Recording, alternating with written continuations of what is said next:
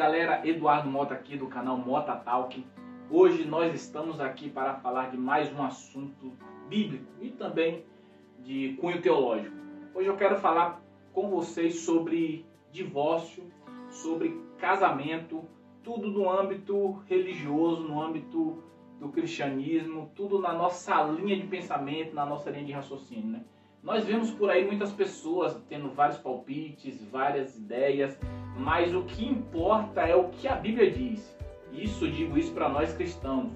Nós precisamos levar em conta o que, o que Jesus nos ensinou acerca do divórcio, acerca do casamento, né? E é sobre isso que eu quero falar nesse momento com vocês.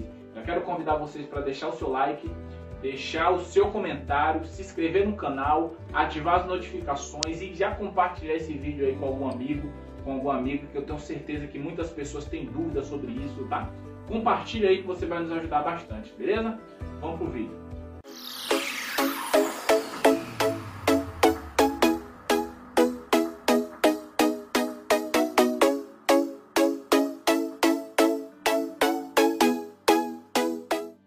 Então, galera, Vai ser um vídeo bem curto, bem rápido, tá? É... O que Jesus falou sobre o divórcio? O que Deus nos ensinou sobre o casamento? Talvez você já deve ter ouvido aí do seu líder, né, na sua igreja, é, algumas linhas de raciocínio, mas você mesmo não sabe o que, que é certo, porque uns dizem que o crente pode se divorciar, outros dizem que o cristão não pode se divorciar, e acaba que as pessoas ficam sem saber o que é certo e o que é errado. Mas você já se perguntou o que, que Jesus pensa acerca disso? Você já se perguntou qual o pensamento de Deus acerca do divórcio? É, nós vamos ver no livro de Romanos, e eu vou botar os textos aqui para vocês estarem acompanhando. Nós vamos ver no livro de Romanos Paulo dando uma série de instruções e séries de dicas, mas o importante é que você analise o, o, o que Paulo está dizendo. Paulo está dizendo assim, ó, digo eu, não o Senhor. Então, se você analisar essas palavras de Paulo quando ele diz digo eu e não o Senhor, é um conselho que Paulo está dando.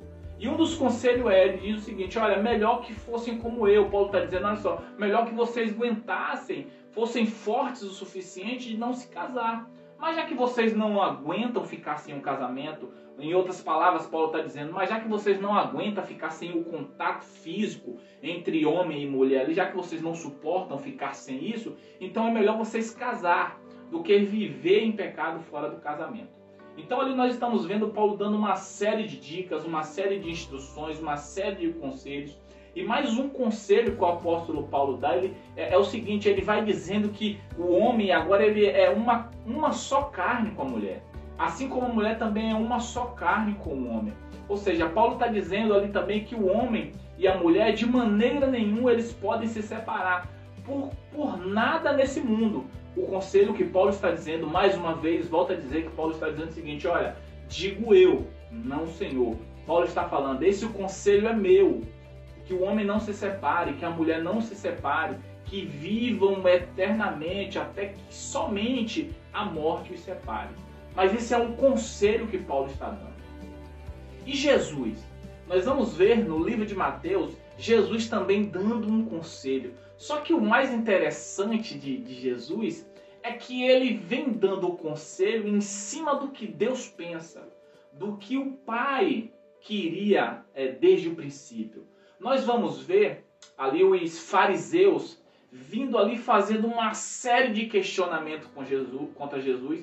E se você for parar para analisar e pensar um pouco acerca do que os fariseus estavam fazendo, os fariseus eles não queriam saber se era permitido ou se não era permitido. Eles simplesmente queriam que Jesus fosse contra a lei de Moisés. Porque se Jesus fosse contra a lei de Moisés, naquele momento talvez o povo poderia ali apedrejar Jesus. Talvez o povo poderia se virar contra Jesus. Então eles vêm para Jesus jogando nos peitos de Jesus uma lei, na intenção de que Jesus faça o quê?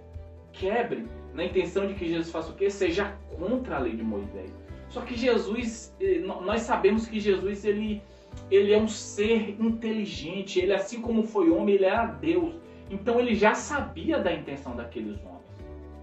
Então, quando os fariseus vêm para Jesus no livro de Mateus, naquele diálogo, e Jesus e eles falam assim: "Mestre, é certo um homem repudiar a sua mulher?"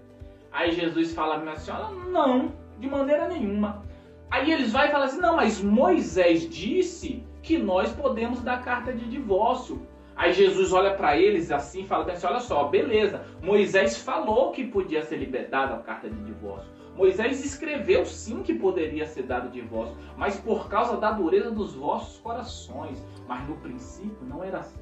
Jesus está falando, olha só, Moisés escreveu porque o coração de vocês é duro. Moisés deixou essa, essa condição lá porque o coração de vocês não estava disposto a perdoar. Mas no princípio não era assim. Essa não era a vontade de Deus. O que Deus fez, o que Deus uniu, o homem não separa, Jesus está dizendo. Né? Só que aí Jesus vai e diz qual é a condição que o homem pode se separar de uma mulher. Apenas pelo motivo da traição. Se houver uma traição, se houver uma fornicação, se houver contato físico entre pessoas que não são casais e ali gerar uma traição, Jesus está falando assim: é possível se separar? É, é possível, mas essa não é a vontade de Deus. A vontade de Deus é que o perdão seja liberado. Vou mais além. A vontade de Deus é que não houvesse nem a traição.